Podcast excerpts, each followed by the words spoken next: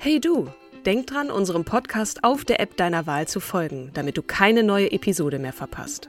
Und wenn du uns noch mehr unterstützen möchtest, schenk uns 5 Sterne auf Apple oder Spotify und lass uns auch noch eine tolle Rezension da. Mit Acast Plus kannst du uns übrigens werbefrei hören und auch 24 Stunden vor dem offiziellen Launch unsere neueste Episode vor allen anderen hören.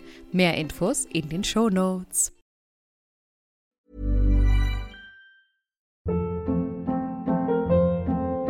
Hold up. What was that? Boring. No flavor. That was as bad as those leftovers you ate all week. Kiki Palmer here, and it's time to say hello to something fresh and guilt-free. Hello Fresh. Jazz up dinner with pecan-crusted chicken or garlic butter shrimp scampi. Now that's music to my mouth. Hello Fresh. Let's get this dinner party started. Discover all the delicious possibilities at hellofresh.com.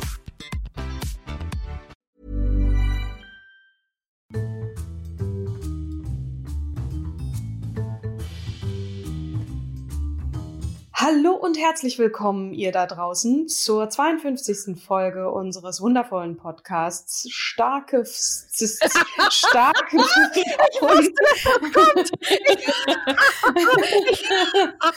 Warte, ich so, holla, ey, das ist aber gute Phonetik jetzt. Dann kam's. ich liebe den Genitiv an meiner Seite, im Herzen und auf dem Bildschirm, in der Spur. Die zauberhafte äh, Trümmel, Trümmelwirbel, Kim Seidler. Ach du liebe Zeit. Müssen wir das nochmal aufnehmen, Kim? Ich weiß nicht. Es ist ein, ein, ein feuchtfröhlicher Start in die Folge. Warum lassen wir es nicht einfach drin?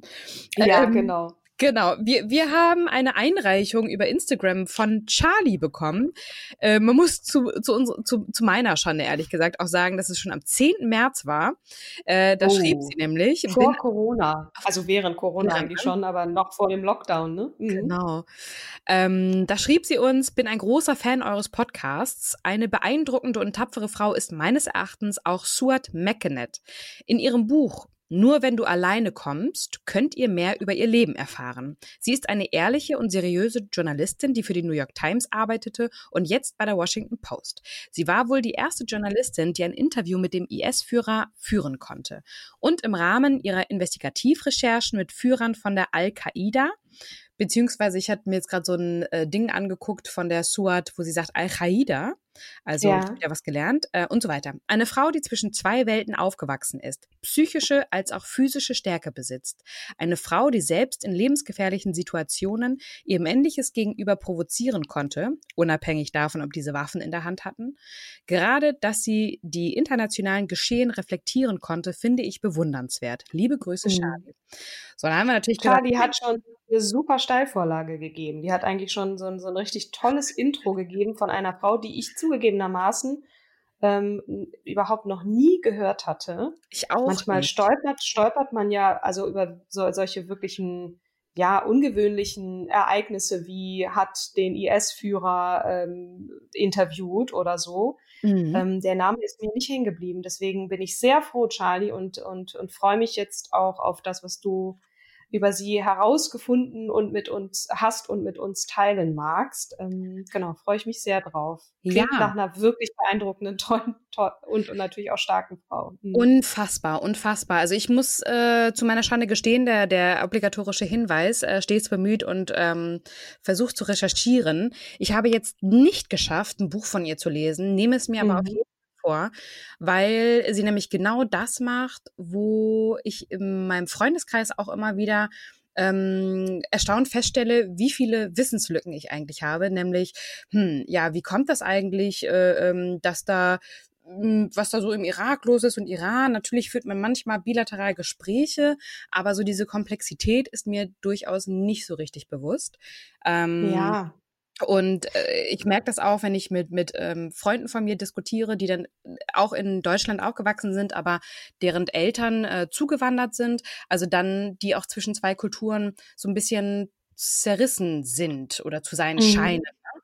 Ähm, Mhm. Und das, das finde ich total spannend, weil sie auch genau das thematisiert und sagt, ähm, ja, lass uns mal anschauen, woher es kommt. Ich spreche mit so einem Führer, IS-Führer, Und ähm, bekannt ist sie uns in Deutschland ja ganz, ganz, ganz besonders durch ähm, ihr richtig krasses Buch über ähm, den Nazi, wie hieß er denn noch? Äh, Aribert Heim, Heim. KZ-Arzt. Ne? Ganz furchtbar, dem, der ja, ja, ganz viel, über Hunderten von Juden äh, Gift ins Herz gespritzt hat und mhm. ähm, einer der gesuchtesten Nazis war nach, nach dem Zweiten Weltkrieg. Ähm, mhm. Aber dazu komme ich später noch.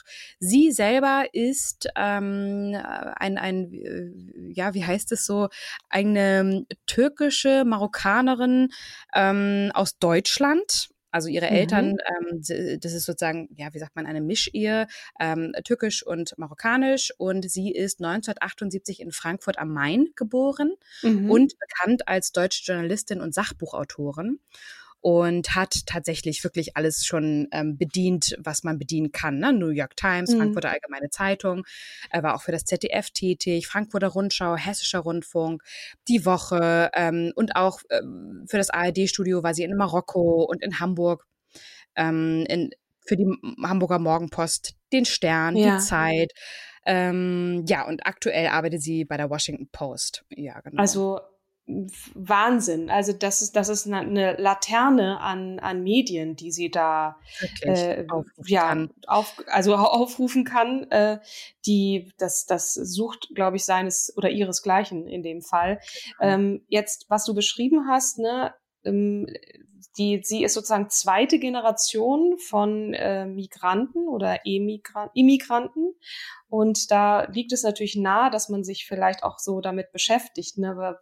Was ist meine Identität? Natürlich auch immer wieder dieses Gefühl von, ach ja, du bist ja die mit Migrationshintergrund, äh, ähm, ja, wo kommst du denn nicht. wirklich her und sie so. ist also tatsächlich einfach eine grundneugierige Person, die sich, ähm, die, die, die hat ja auch, äh, um nochmal auf die, ähm, auf, auf den Werdegang äh, zurückzukommen, ähm, sie ist das dritte von vier Kindern, ist im Frankfurter mhm. Stadtteil Nordend äh, aufgewachsen, hat drei mhm. Jahre ihrer Kindheit bei ihrer ähm, Oma oder Großmutter in Marokko verbracht, hat die Henry-Nannen-Schule für Journalismus in Hamburg ähm, besucht und studierte an der Johann Wolfgang Goethe-Universität äh, Frankfurt am Main Politologie.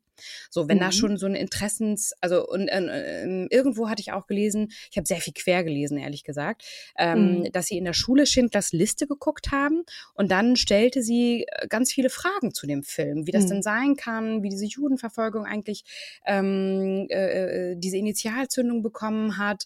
Ähm, und das waren Fragen, wo ihre Mitschüler dann meinten, was geht es dich an, es ist nicht deine Geschichte. Und dann sagt sie, doch, das ist sehr wohl meine Geschichte.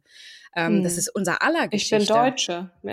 Ja, und mhm. ähm, ja, und auch ähm, es gibt zwei, sie sagt, Rattenstränge nach dem Zweiten Weltkrieg, wo die Nazis hingeflohen sind.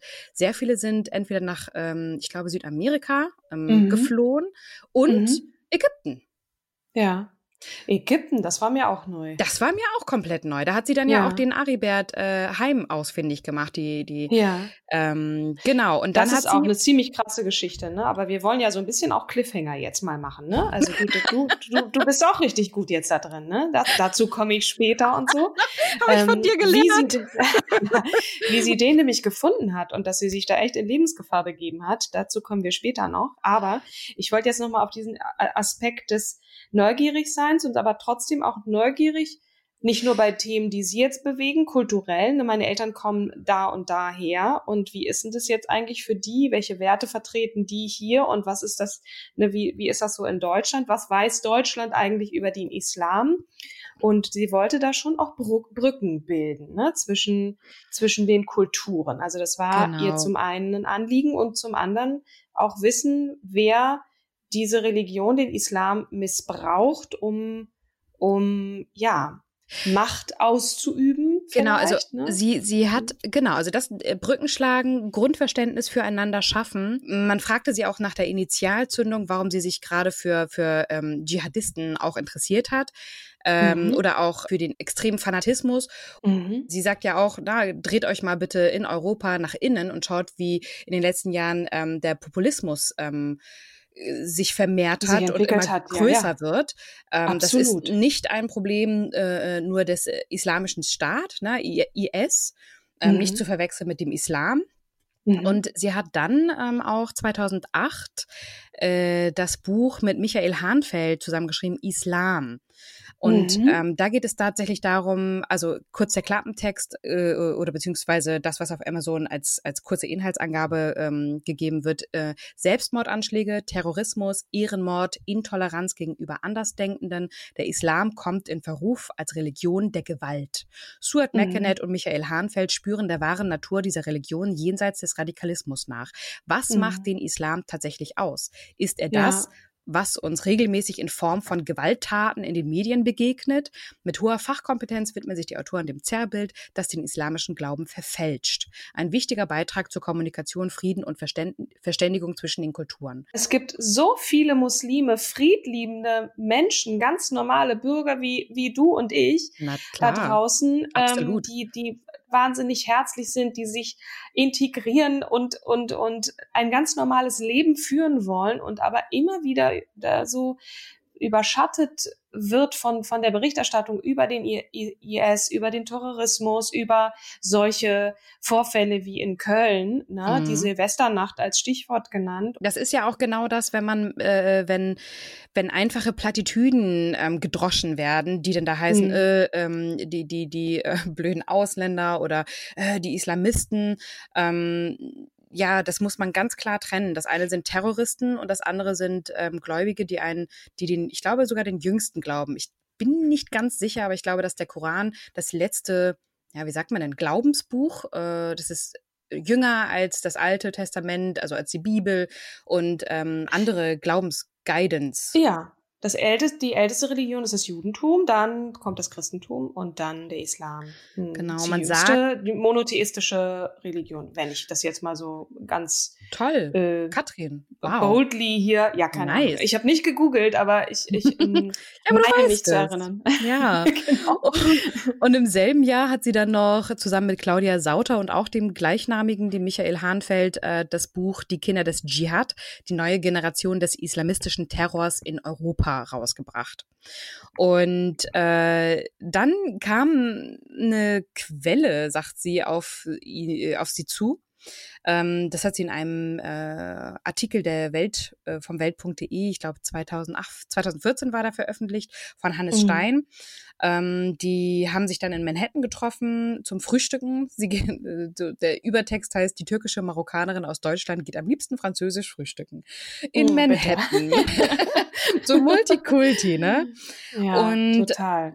dem erzählt sie dann auch, wie das eigentlich dazu kam, dass sie nun ausgerechnet, ähm, äh, ne, also sie, sie erzählt über Terroristen und Nazis. Und wenn ich so die beiden Wörter nebeneinander packe, dann denke ich so, hm, irgendwo schon gleich. Sie sagt auch, also die Terroristen drehen sich ja die Dinge genau so, wie sie, wie sie es wollen. Ne? Also sie, sie ähm, hat mit einem IS-Führer auch gesprochen und gesagt, Mensch, ähm, ihr, ihr tötet Unschuldige, ne? mit dem LKW durch ein, äh, über den Weihnachtsmarkt, Weihnachtsmarkt zu brettern, ähm, da trefft ihr ja nicht diejenigen, ähm, auf die ihr sauer seid, ja, oder mit denen ihr vielleicht mhm. Probleme habt. Und dann sagt er, doch, ähm, das ist eine Demokratie in einer Demokratie dürf, darf das Volk wählen und letzten Endes äh, hat das Volk genauso Schuld. Und sie sagt, du kommst da in der Logik, die haben ihre eigene Logik. Aber letzten Endes war das bei den Nazis ja auch so. Die hatten ja auch ihre eigene Logik. Dinge, die du nicht nachvollziehen kannst, die, die, die, oh, das muss ich dir gleich erzählen. Also jetzt kommen wir zum Aribert Heim, ja. Wie, wie ist sie eigentlich? Ähm Ach so, ich wollte noch, ich wollte noch ja. sagen, Ungläubige. Ungläubige sind auch gleichzeitig Schuldige. Das sind die Kuffer. Ne? Also die werden dann auch auf dem äh, Weihnachtsmarkt, die sich dem Glühwein hingeben und und äh, Ach, und, und so sich ent, entsprechend westlich nicht verhalten, mhm. äh, äh, westlich verhalten und eben nicht de, dem Islam entsprechend. Und die müssen ja bekehrt werden eigentlich zum Islam und mhm. das sind dann die Kuffer. Nochmal, ähm, sie hat auch ein ganz, also sie ist auch so erzogen worden, dass man Respekt gegenüber allen Regionen haben soll. Na, ihre beste Freundin war in der Kindheit ein jüdisches Mädchen und die Nachbarn mhm. waren Juden. Und ähm, da, da kam es überhaupt nicht in Frage, dass man ja herabschaut oder irgendwie eine Religion nicht toleriert. Und das finde ich auch eine ganz, ganz ähm, tolle Erziehung, eine weltoffene, über den Tellerrand, Horizont erweiternde. Mhm. Ähm, genau. Und ähm, sie, sie hat sich dann im Endeffekt auch dann damit beschäftigt, wo eigentlich die ganzen jüdischen Familien aus Deutschland geblieben sind. Ähm, mhm. Das hat sie dann auch ihre Mutter gefragt und sagt, ja, die Frage hat mich eigentlich immer sehr lange beschäftigt. Und mhm. Ja, auf jeden Fall kam dann eines Tages äh, eine sogenannte Quelle auf äh, Stuart McKennet äh, zu und hat ihr ein Foto von ähm, dem Aribert Heim in die Hand gedrückt und äh, gesagt so, ähm, der Name ist Aribert Heim auch als Dr. Dess oder der Schlechter von Mauthausen bekannt. Mm, ein Mhm, Arzt, krass. Ein SS-Mann, äh, ne, wie ich schon sagte, der mehrere äh, Hunderte von Juden ähm, ja, den, den Gift direkt ins Herz injizierte. Da wurde ihm halt, äh, wurde ihr gesagt, dass er sich zuletzt in Kairo aufgehalten haben soll. Der lebt also, der Staatsanwalt bei Eichmann. Ne, wir erinnern uns, äh, Hannah Arendt, die war ja im Prozess in, in Jerusalem. Mhm. Da waren die Ankläger, war glaube ich der israelische Staat und nicht der deutsche Staat. Ne? Jedenfalls aber die Deut der deutsche Staat selber hat ja auch Strafverfolgung ähm, äh, äh, dann Genau, ne, absolut. in, er war, er war definitiv verfolgt. Mhm. Ja, also er, er war definitiv äh, der meistgesuchteste äh, ähm, Mann, so soweit Ja, ich das Täter. T Täter. Mhm. Mhm. Mhm. Ähm, so Und sie hat ihn aufgespürt durch dieses Foto. Genau, also äh, Und die, Quelle kam, die, die Quelle kam Mhm. auf sie zu und meinte, sag mal, ähm, du willst nur Dschihadisten oder bist du auch offen für Nazis? Oh Gott. und dann, ja, ähm, hat sie sich das halt überlegt und ähm, hat dann gesagt, okay, ich, ich suche diesen Mann jetzt, ich nehme die Spur auf und das hat tatsächlich insgesamt fünf Jahre gedauert. Und alle spürten, äh, alle Spuren führten zunächst erstmal nach Südamerika und gar nicht nach Ägypten. Mhm. Sie hatte bis jetzt noch nichts mit Nazis zu tun gehabt, aber gut, sie hat es dann gemacht. Sie flog dann trotzdem nach Kairo, äh, hat dann äh, diverse Leute, wildfremde Leute befragt, denen das Foto gezeigt und irgendwann äh, hat sie jemanden gefunden, der dann sagte, ja, ähm, es gab da ein Haus, das war früher mal ein Hotel und da haben Ausländer gewohnt. Das Mhm. sogenannte Casa El Medina. Ja, Mhm. und das war dann der entscheidende Hinweis, äh, so, so Stuart McKennet. Ähm, und hat dann in, äh, jemanden gefunden, der auch in dem Hotel gearbeitet hat. Und äh, da traten dieser Person dann Tränen in die Augen und sagte, und er sagte dann, ja, das ist Tarek Hussein Farid. Warum er jetzt Tränen in den Augen hatte, weiß ich ehrlich gesagt nicht. Mhm. Ähm, und ja, sie, sie ähm, hat dann den Koffer gefunden, den, den wichtigen Koffer, der belegen konnte, dass äh, der Farid So äh, Aktentasche Tarek. Hussein Farid, ja genau, ähm, Mhm. tatsächlich der Aribet Heim ist. Aber ist keine Ahnung, war da noch Originalpapiere, Geburtsurkunde von Aribert oder das wissen wir ja natürlich nicht, aber irgendwas muss da drin gewesen sein, was die Identität nachweisen konnte. Ne? Und Mhm. Krass. Und die hat sie mitgenommen. Ja. Genau, also es war, ähm, also du hattest ja gefragt, wer hinter ihm her ist. Ne? Ich habe es jetzt gerade hier vor, vor mir aufgeschlagen. Ähm, Mhm. Der Simon Wiesenthal war hinter ihm her, die Ludwigsburger Zentrale in Deutschland unter der Leitung des gewissen Alfred Edner. Wer ist das? Die Ludwigsburger Zentrale, Ja. die zentrale Stelle der Landesjustizverwaltung zur Aufklärung nationalsozialistischer Verbrechen. Aha, Correct. da haben wir es. Yo. Alles klar. Die erste Station äh, für, für den Dr. Aribert Heim war natürlich Marokko, genauer gesagt die Hafenstadt Tanga. Ähm, der SS-Arzt ähm, musste dann aber feststellen, dass er ausgerechnet im jüdischen Viertel gelandet war. Denn Marokko bildete die große Ausnahme als ein arabisches Land, das nach 1948 der Staatsgründung Israels, muss man ja auch nochmal hinzu erwähnen, Mhm. ähm, denn ich bin manchmal auch nicht so ganz bewandert mit der Komplexität, aber hier finde ich es sehr wichtig, das zu erwähnen, ähm, das nicht alle seine jüdische Bürger vertrieben hatte. Ein Land, in Mhm. dem Muslime und Juden weiterhin Tür an Tür lebten. Und Aribert Heim musste dann folglich natürlich weiterziehen. Er floh ins Mhm. Ägypten des Generals Gamal Abdel Nasser und 1980 trat er zum Islam über. Und ähm, dann äh, der Interviewer fragt dann Suat, ja, hat er jetzt einfach ähm, wirklich, ist er zum Islam übergetreten oder äh, wollte er sich nur eine neue Identität verschaffen? Und dann sagt sie, na ja, zweiteres, ne? Sie müssen Mhm. sich das Datum anschauen. Als Aribert Heim Muslim wurde, waren die Beziehungen zwischen Ägypten und Israel zwar nicht gerade warm, aber sie wurden enger.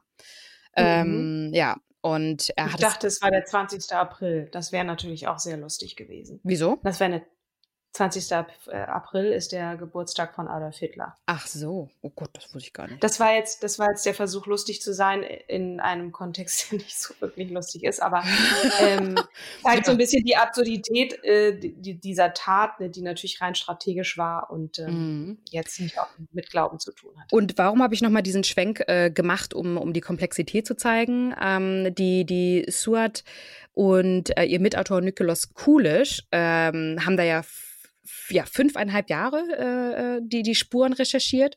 Und mhm. äh, es kam noch die Revolution dazwischen. Äh, die hielten sich 2011 in Ägypten auf, um weitere Spuren zusammenzutragen, als dort das Regime von Husni Mubarak gestürzt wurde. Mhm. Dann kamen die mhm. erstmal ins Gefängnis, allerdings äh, für Tage. Und mit Hilfe der amerikanischen und der deutschen Botschaft kamen sie dann wieder frei. Und äh, sie sagte, sie hat damals vom in sogenannten arabischen Frühling auch gar nicht so viel gehalten, aber das durfte man damals ja nicht laut sagen, weil dann hat man sich nicht gerade sehr beliebt gemacht. Mhm. Und äh, dann haben sie dann, Gott sei Dank, ähm, oder dann haben sie endlich, äh, glücklicherweise, ich versuche mal Gott sei Dank aus meinem Wortschatz zu streichen, ähm, glücklicherweise den, den Koffer mit den Beweisen, dass Aribet Heim tatsächlich Tarek Hussein Farid war, gefunden. Mhm. Und das war nicht schön, sagt sie. Da drin waren lauter Umschläge, alles sehr ordentlich sortiert. Ähm, sie hat dann natürlich die Umschläge aufgemacht und darin gelesen und sagt, äh, es ist schwer, das wiederzugeben, was sie in dem Moment gefühlt hat, weil man mhm. dem Herren ja tatsächlich ähm, direkt in den Kopf sehen konnte, durfte, mhm. musste und Papiere angefasst, die auch in seinen Händen waren. Und genau, da waren ausgeschnittene Zeitungsberichte über die Massaker von der Yassin und Milay und äh, die Dokumente zur sogenannten Chassarentheorie, die vom Schriftsteller Arthur Köstler stammt. Wo es kannte ich vorher auch nicht. Das ist so eine. Sie nennt es Geschichtsspinnerei, die auch widerlegt wurde, der zufolge die osteuropäischen Juden gar keine Semiten, sondern Nachkommen eines Turkvolkes seien, das am Schwarzen Meer lebte. Mhm. Und das waren, sagt sie, Lebenslügen eines alten Nazis nach dem Motto, die anderen sind doch auch nicht besser als wir. Die Juden haben kein Recht auf den Staat Israel. So, mhm. und sie sagt auch, es war jetzt nicht sonderlich leicht, diesen Koffer aus Ägypten herauszubekommen. Sie hat ihn wohl irgendwie als Handgepäck dann rausgeschmuddelt, aber mehr möchte sie dazu auch gar nicht sagen. Und leider Gottes ist der Vielhundertmörder, wir ähm, Aribet Heim, 92 in Kairo gestorben, ohne dass er auch nur einen einzigen Scheißtag für sein Verbrechen im Gefängnis sitzen, musste. Ja, das und das heißt, ist also. Also, das hatte mhm. keine, keine Folgen, dass sie Nein. da beweisen konnten? Und ja, doch, nicht? letzten Endes, äh, letzten Endes, also dadurch ist sie ja, hat sie einen, einen, ähm, einen Bekanntheitsstatus erreicht und es hat sehr viel auch zur geschichtlichen Aufklärung beigetragen. Also, das war nicht umsonst. Und dieses Sachbuch müssen wir definitiv lesen, weil, weil das ist einmal, das ist wirklich Geschichte, die sie da aufdeckt und ja. auch die, die Logik oder die, die Logik hinter der Unlogik der Nazis äh, zu verstehen, das macht sie ja. Und mhm. sie sagt dann auch, ähm, äh, sie haben dann sogar auch aufgedecken können, das ist das, was ich auch schon kurz eingangs gesagt hatte, ähm, dass es nach dem Zweiten Weltkrieg zwei Rattenlinien gab, ja, wohin ja, ja. die Nazis verschwunden sind. Mhm. Nämlich einmal äh, mit Unterstützung mancher katholischer Geistlicher nach Lateinamerika und die zweiten Ratte Rattenlinie führte in die arabische Welt, nach Ägypten, Syrien mhm. und Algerien. Mhm. Und der Pakt, den Hitler einst mit dem Großmufti von Jerusalem geschlossen hatte, ein Pakt gegen die westlichen Imperialisten und die Juden, dieser Pakt hielt auch noch nach dem Krieg. Und dazu muss man mehr das Buch lesen. Ich glaube, das ist jetzt Cliffhanger genug, oder? Ja. Ja. Also das Buch Der, Lang äh, der Doktortod, die lange Jagd nach dem meistgesuchten NS-Verbrecher Mhm. Von Nikolaus Kulisch, äh, Nikolas Kulisch und Surt Meckenet. Definitiv genau. lesen. Auf Deutsch im, im Beck Verlag, im CH Beck Verlag erschienen. Mhm. Ähm, ja, Wahnsinn, krasse Frau. Krass. Also. Hm. Ja, und dann ging es dann weiter mit äh, den äh, ähm, mit der großen Fragestellung. Also sie hat dann ja ähm, noch mal ähm, nach äh, äh, auch 2012 den Deutschen Fernsehpreis für die Dokumentation 9-11 gemeinsam mit Elmar Tiefsen ähm, mhm. erhalten. Und da ging es tatsächlich dann auch darum, dass sie sagte, ähm, warum hat sie sich auch mit IS-Führern unterhalten? Weil sie dann diesen, dieses Attentat 9-11 erlebt hat und sie wurde dann von der Frau eines gestorbenen Feuerwehrmannes ähm, wirklich gefragt, ähm, warum hassen sie uns so sehr? Ich, äh, hätte man das gewusst, ähm, mhm. dann, dann hätte man sich ja auch darauf vorbereiten können. Aber dadurch, dass die westliche Welt halt so gut wie gar nichts darüber berichtet hat, ja. Ähm, kam, kam das, sehr unvermittelt. Aus dem mhm. Nichts, aus dem Nichts. Mhm. Die Welt stand Kopf, niemand hat es verstehen können, weil alle immer dachten, Mensch, alle lieben doch die Amerikaner. Die Amerikaner, das Land der unbegrenzten Möglichkeiten. Ja gut, aber nicht, wenn du einen Krieg oh, for no reason startest. Ne? Ja, ich mein, aber wenn die Medien halt... George W. Bush hat, hat das ja einfach gemacht. Richtig. So, und die Amis haben sich auch nicht immer fein verhalten. Wir hatten das ja äh, Pentagon Papers, ne, einfach einen Krieg starten, um den Kommunismus zurückzudrängen. Also Komplett. die haben sich da, da schon immer mal so als Weltpolizei aufgespielt, auch zum Teil und ja. Ähm, ja, Leid gebracht. Nagasaki, sorry, das ist, also, warum hassen die uns so sehr? Hm. Ja, Gut. ja. Und, und man darf halt, also, was ich hier auch gerne nochmal, ich hatte dir ja auch erzählt, dass ich die wahre Geschichte von Sergio de, Mele, äh, de Mello ähm, mir auf Netflix angeguckt habe. Und ja, da habe ich auch sag echt. Sag mal ganz kurz, wer der war. Ja, Sergio ähm, ist der UN, ein, ein äh, ja, idealistisch geprägter UN-Diplomat. Er hatte ein unfassbares Diplomatengeschick, äh, hat jetzt manchmal aber auch, ähm, ihm wird dann manchmal auch vorgeworfen, ähm, dass, dass er nur Teilerfolge gemacht hat, äh, geschafft hat und äh, dass dann doch irgendwie wieder die Sachen äh, hinterher eingebrochen sind.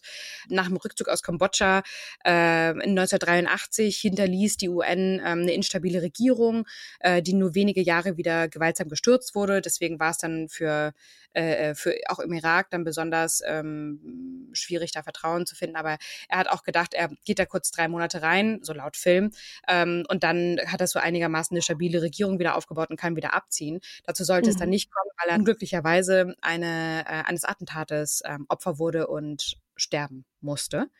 Mhm. Und daraufhin hat die UN ja auch dann die Zelte abgebrochen. Und interessanterweise war in dem Film auch der Hinweis, dass er ein, ein äh, riesen ähm, ich nenne das jetzt mal Booklet, ich habe kein besseres Wort, aber ein, eine, mm, eine, eine, eine Beschreibung ähm, der UN zukommen lassen wollte, ähm, dass die Amerikaner heftigste Menschenrechtsverletzungen dort vor Ort ähm, absolviert mhm. haben. Und daher äh, stellt sich dann auch in, im, im, im Film die Frage, wer hat denn eigentlich das Attentat gemacht? Weil woher kommt Al-Qaida? Wer finanziert ist? Wer unterstützt ist? Ähm, äh, Osama bin Laden, von wem wurde der eigentlich ausgebildet? Das ist jetzt nochmal ein, ein Schmankerl von mir reingeworfen. Und es wirft dann plötzlich ganz viele Fragen auf, was eigentlich die westlichen Staaten ähm, wie dazu beitragen. Ne? Wenn man sich die Rüstungsexporte ja. anguckt, wir sind auf Platz vier, ähm, was, was Deutschland. Um, Deutschland, was die Umsatzzahlen angeht im Rüstungsexport. Das ist natürlich auch, wohin gehen denn eigentlich die Waffen? Wen finanzieren? Mhm also wem, wem schicken wir die eigentlich? Wer kauft die uns eigentlich ab? Das alleine, deswegen bin ich Charlie sehr dankbar, ähm, die Stuart McKinnon äh, vorzuschlagen, weil das sind plötzlich so Gedankenkarussells, ähm, die ich total spannend finde und mich dann mhm. freue, wenn ich guten Journalismus erlebe, wo ich ja denke, geil, ich lese jetzt das Buch oder ich lese jetzt die Bücher und habe mal ein bisschen mehr Grundverständnis. Und ja. ihr war das zum Beispiel auch ein großes Anliegen, ähm, dann zu sagen, ähm, ich will wissen, warum die islamistischen Attentäter töten.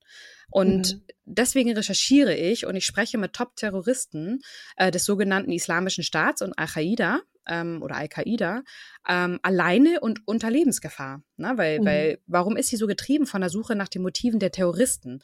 Und sie ist getrieben von der Frage, wie die Radikalisierung junger Menschen verhindert werden kann. Mhm. das ist ja das eine. Ne? Sie will, das, das, sie will ja kein Verständnis generieren für die, sondern einfach eine Erklärung liefern, um zu gucken, dass das eben verhindert werden kann und mit welchen Mitteln man es verhindern kann. Genau. Ne? Und da kann das ich ist ein persönliches Anliegen, aber auch eben und da kann ich auf jeden Fall Ihr Interview ja. empfehlen, was sie am 28.09.2017 ähm, im Dialog mit Michael Krons gegeben hat. Äh, Phoenix findet ihr auch auf YouTube.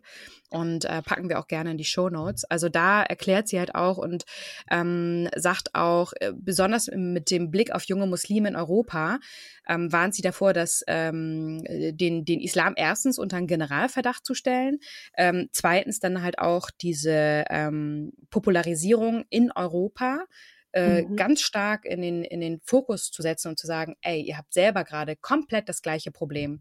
Ja, es sind junge mhm. Leute, die verzweifelt sind, die nicht wissen, wo sie hingehören, die auch Anerkennung wollen, die auch zugehörig sich fühlen wollen, weil das ist ja häufig auch mhm. der Fall, ähm, ich fühle mich nicht zugehörig, ich möchte aber gerne. Und dann kommt halt jemand daher, der tolle Floskeln äh, ähm, erzählt und eine Richtlinie vorgibt, eine, eine Glaubensrichtlinie, ob es jetzt ähm, IS ist oder die Nazis, ähm, dann schwinge ich mich mit, Hauptsache ich habe ein Gruppengefühl.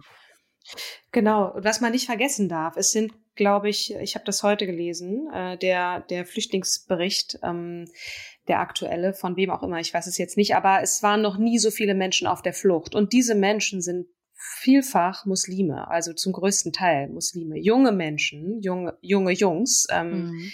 die zum Teil in irgendwelchen äh, Lagern äh, äh, gestrandet sind und da irgendwie nicht wegkommen. Das sind dann halt Leute, die, die sich ne, als Opfer wahnsinnig eignen für, für Rekrutierer eben, ja, unter anderem für den islamischen Staat, ne, weil mhm. da ist dann jemand, der sagt, ich brauche dich, deine ja. Hilfe, hier bist du richtig, hier ist deine Familie, du gehörst zu uns. Ja. Und so radikalisieren die sich. Ne? Genau. Ähm, um es jetzt sagt, mal etwas lapidar zu formulieren, das ist weitaus komplexer, ich weiß das, aber. Nee, ich, genau das sagt sie auch. Mhm. Ähm, sie, sie sagt hier, Otto, noch, wenn Leute das Gefühl haben, ausgegrenzt zu werden oder angegriffen zu werden, führt es dazu, dass sie sich selbst eventuell ausgrenzen. Und das spielt mhm. nur diesen Rekrutierern in die Hände. Ja, weil mhm. Rekrutierer würden den jungen Menschen, die sich oft zwischen zwei Kulturen hin und her gerissen fühlen, ähm, eine neue Identität geben. Ihr seid Muslime, mhm. das ist die neue ID-Card, das ist eine globale Identität und innerhalb dieser Identität gibt es keinen Rassismus. Mhm. Klingt ja erstmal toll. Ja, klingt super. Es ist immer die Frage, wie verkauft man es und wie, äh, wie verwundbar oder vulnerable, ich weiß nicht, ob man es jetzt so übersetzen kann, ist ein junger Mensch und wie offen ist er dann für solche Floskeln und, und auch radikale Gedanken. Ne? Ähm, mm. Äh, wow, ich würde gerne das Buch lesen und ich werde es mir auch. auch. gleich mal also bestellen. Also, ich weiß noch nicht welches. ne? Ja, genau. Ich möchte dir den, den Aribert Heim ist quasi eigentlich auch ein Muss. Ähm, Aribert ähm, Heim ist ja halt, genau, einmal die, die Nazi-Vergangenheit und, und äh, mhm. die Komplexität zu verstehen, die Historie. Nur wenn du mhm. allein kommst, ist ja ihr Buch ähm, die als Reporterin, die hinter den Fronten des Dschihad halt ähm, mhm. schaut. Das ist halt äh, aktuellere Historie und Komplexität oder beziehungsweise mhm. eigentlich ja, teilweise ja Tagesgeschehen, auch wenn das schon ein bisschen älter ist, das Buch, glaube ich. Wann ist denn das erschienen? Ähm, mit, mit Aribert meinst du? Nein, ähm, äh, nur wenn du alleine kommst. Das ist 2017 jetzt erschienen. Ja, genau, das ist noch gar nicht so lange her. Nee, das hm. ist noch gar nicht lange her, genau. Hm. Ja, und. Und der Aufruf, Leute da draußen. Ähm, ich, ich bin selber immer wieder erstaunt, wie wenig zum Beispiel ich oder war erstaunt, wie wenig über ich über das Judentum weiß. Ne? Mhm. Ähm, in, in einem Land, in dem nun nicht mehr viele Juden leben, aus bekannten Gründen. Ich finde aber auch, es ist eine Verpflichtung, ähm, sich mit den Menschen zu beschäftigen. Und ich habe und hadere ganz ehrlich immer noch mit dem Satz, den, den Christian Wulff geprägt hat, ähm, der Islam gehört zu Deutschland. Ich würde es umformulieren in Muslime gehören zu Deutschland, weil natürlich dieses Land in der Historie eher weniger mit dem Islam zu tun hat. Ich weiß schon, was er damit gemeint hat, aber ich finde es wahnsinnig schade, dass wir so wenig wissen über über diese Religion, der so viele Menschen in diesem Land angehören, übrigens sehr friedliebende und ähm, wunderbar integrierte Menschen. Insofern will ich jetzt doch zum Ende dieses, äh, dieser Folge noch mal kurz sagen, fünf Säulen des Islam. äh, ganz einfach, kann man sich leicht merken. Ich meine, das Fastenbrechen, das kriegen wir nun alle irgendwie immer mit, ne? weil gehört ja übrigens auch zur christlichen Religion, dass man irgendwann seinen Körper reinigt und so. Ramadan, ähm, also Das Fasten ist eine davon. Das Gebet natürlich, wie viermal am Tag, ich weiß nicht, fünfmal. Äh, Richtung, wir wissen es alle, Mekka. Mekka, äh, die Reise, ähm, Pilgerreise nach Mekka ist die dritte Säule oder die fünfte, was auch immer, von wo aus man das guckt. Das Glaubensbekenntnis, ähm, La ilaha illa Allah wa Muhammad Rasul Allah, heißt, es gibt keinen Gott außer Allah und Mohammed ist sein Prophet. Ähm, und Nummer fünf, die soziale Pflichtabgabe, also das Spenden an, Leuten, an Leute, denen es nicht so gut geht. Das ist Nummer fünf. ähm, das war kurz eine kleine, ich gefalle mir ja in der Rolle der Lehrerin. Ähm, so, dann nennen wir die drei tragenden Säulen der Kultur des äh, äh christlichen Abendlandes. Drei tragende Säulen. Ja, Hochzeit, sagen, Mahlzeit, Freizeit. ja klar, logisch. Herrlich. Ich habe mich immer nur gefragt, wenn, wenn das Christentum eine, äh, eine monotheistische ähm, äh, Religion ist, warum gibt es dann die, den, den Vater Gottes, den Sohn und den Heiligen Geist? Wer ist was eigentlich der Heilige Geist? Das habe ich auch noch nicht so richtig verstanden. Aber das soll jetzt einfach mal eine Frage. Da machen wir dann äh, ähm, eine Sonderfolge zu, zu den Weltreligionen. Ne?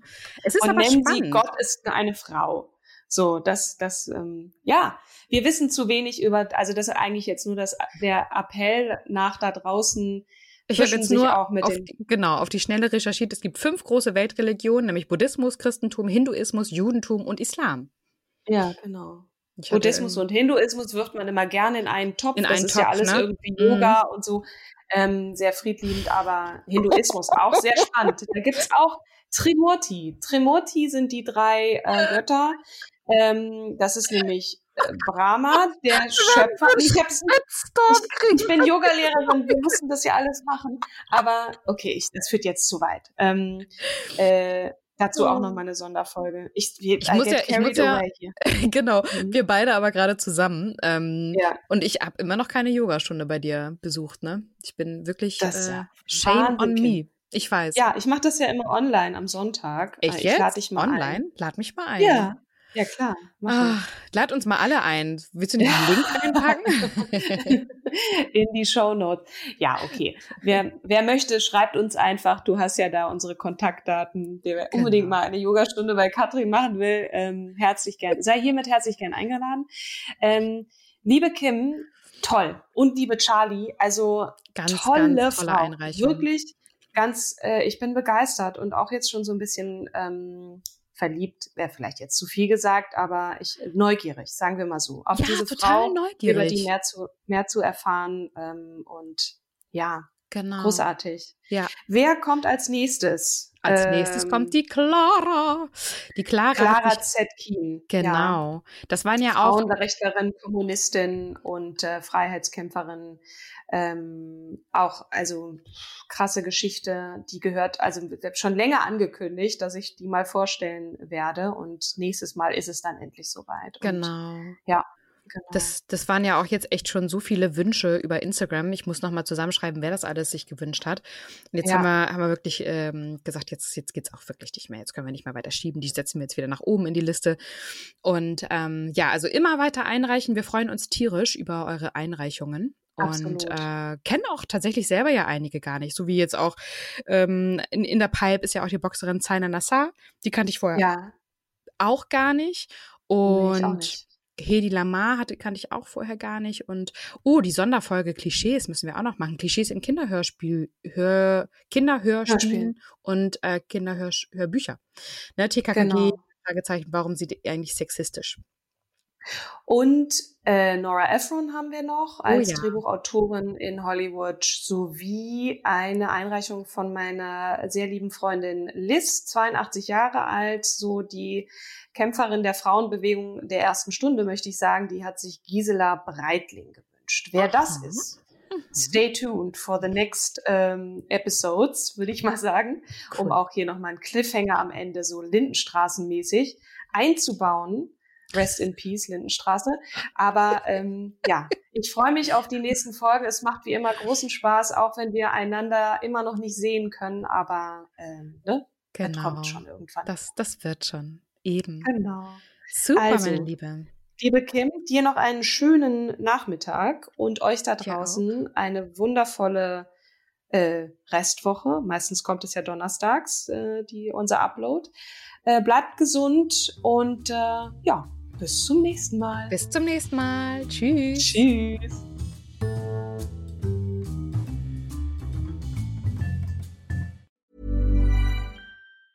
Ever catch yourself eating the same flavorless dinner three days in a row?